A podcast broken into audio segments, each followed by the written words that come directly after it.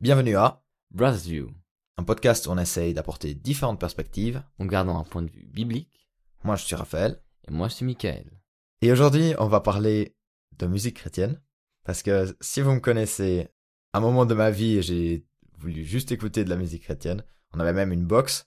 Là-dessus, on a essayé d'écouter juste la musique chrétienne, mais après, euh, de plus en plus d'autres personnes ont essayé, ont joué de la musique sur notre euh, box.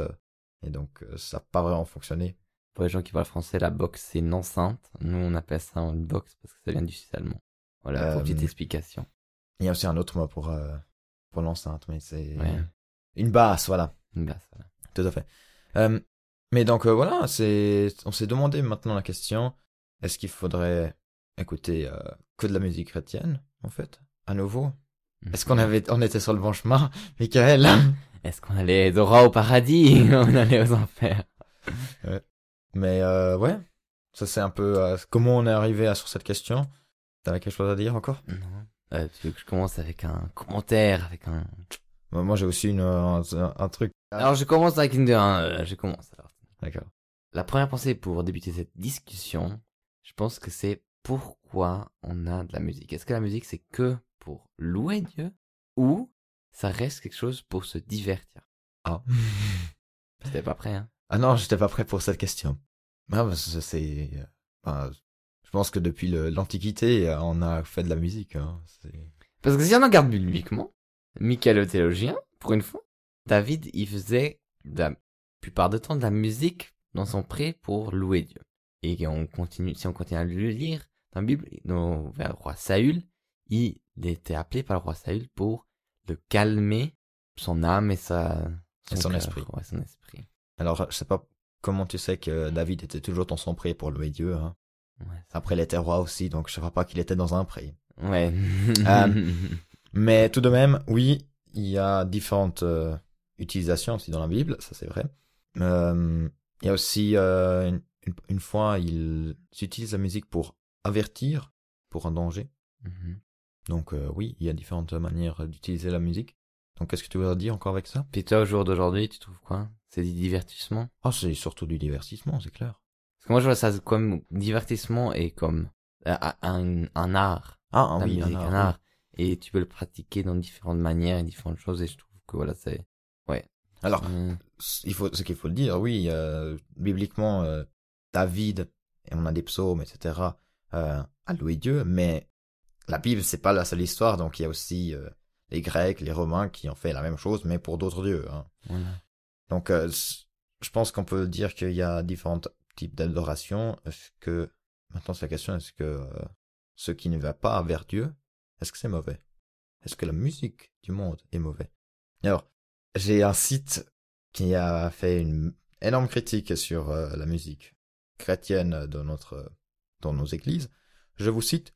Lorsque nous considérons que la musique chrétienne est leur adoration aujourd'hui, il est clair que l'esprit du monde a envahi l'église. La louange adopte souvent le même style de musique que celle du monde, et cela emmène une confusion chez les chrétiens, surtout chez les jeunes. Alors, après le reste de l'article, moi je l'ai trouvé un peu ouais, médiocre parce qu'il disait que la seule vraie adoration c'est quand on est euh, quand c'est spontané et que euh, Dieu vient de faire quelque chose, mais euh, on peut aussi louer Dieu sans que il nous ait bénis. Bon, ça suffit aussi de qu'il nous bénisse euh, cette journée, donc euh, Voilà, Ah bon. chaque jour, une bénédiction et un- ouais, une raison de se lou- de le louer. Mais en tout cas, ça demande cette question. C'est est-ce que la musique du monde est toujours encore euh, est mauvaise et puis influence euh, notre musique d'adoration qu'on a en l'église? Je pense que oui, parce que ça reste un style. Je veux dire, tu peux pas jouer du euh, de la musique classique à des jeunes parce qu'ils vont pas aimer, parce que c'est un- c'est une culture différente. C'est comme si on jouerait de l'harpe euh, maintenant dans notre église, comme David dans son pré avec ses petits moutons. C'est pas. Alors, L'harpe, c'est beau. Hein. Oui, c'est beau, c'est beau, mais je veux dire, dans le style, euh, de- tu, tu te rends compte, un jeune, un jeune qui rentre dans une église, il voit une harpe, euh, quelqu'un qui joue un.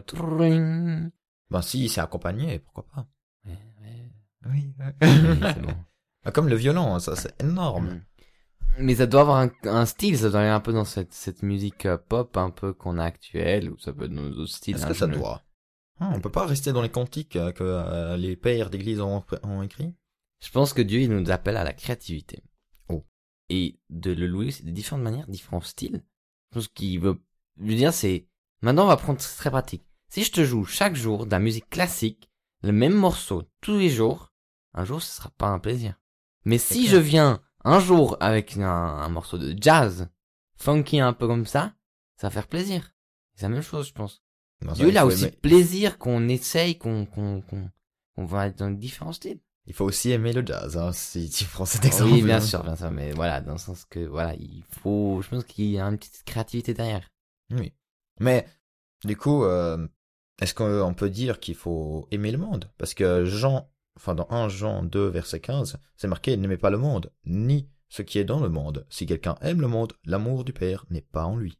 Bon, alors tu chanteras avec ta voix, puis voilà, basta. Pas d'art, parce que c'est du monde.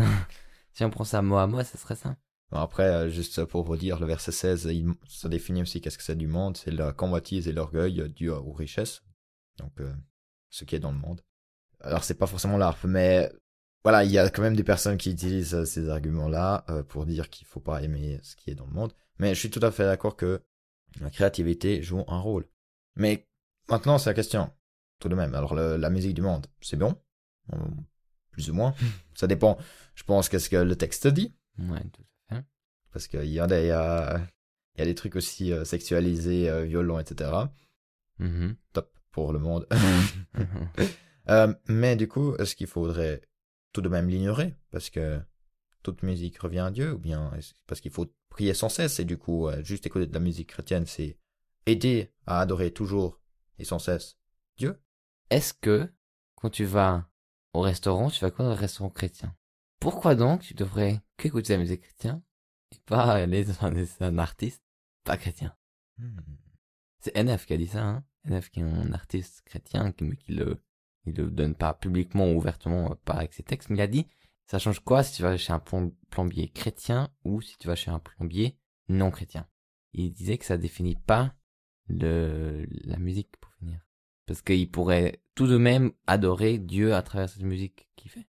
Je pense que c'est Oui. surtout l'adorateur que tu- qui est derrière l'artiste. C'est vrai. Et euh, pour citer aussi Calvin, parce que lui il a dit, lorsque nous discernons chez des écrivains païens une lumière de, de vérité, nous sommes exhortés à reconnaître que la nature humaine, bien que déchue, est cependant comblée de nombreux dons de Dieu.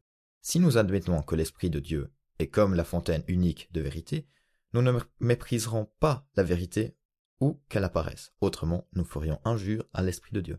Donc, en d'autres termes, plutôt fran euh, ici, parce que Calvin, oui, il a parlé euh, au Moyen Âge pratiquement. Si on voit dans les écrivains non chrétiens, dans les artistes non chrétiens, de la lumière, du bon, ben en fait, on reconnaît que Dieu a donné aussi à eux des dons, et que, comme tu l'as dit, c'est le créateur derrière. Alors je pense pour conclure, je dirais que la musique chrétienne qui a influencé du monde, un peu du pop, c'est un chemin de créativité qu'on va avec Dieu pour louer différemment de différents styles. Et puis que la musique non chrétienne, ça dépend tout de qui est adoré par derrière et aussi dans le texte. Mais pas si l'artiste est chrétien ou pas, parce qu'on peut toujours trouver quelque chose de bon dans les gens qui sont pas chrétiens, parce que Dieu est aussi grand et donne des choses. Il est amour. Tout à fait. Et j'ai aussi écouté un podcast euh, de Que dit la Bible sur euh, ce même sujet, où pasteur euh, Mathieu Giralt, il a dit plusieurs critères comment on peut, gérer tout ça, dont, j'ai un peu résumé, c'est trois questions. Quel est le contenu de la musique que j'écoute, comme on en avait dit Est-ce que ma conscience ou mon entourage me reprend?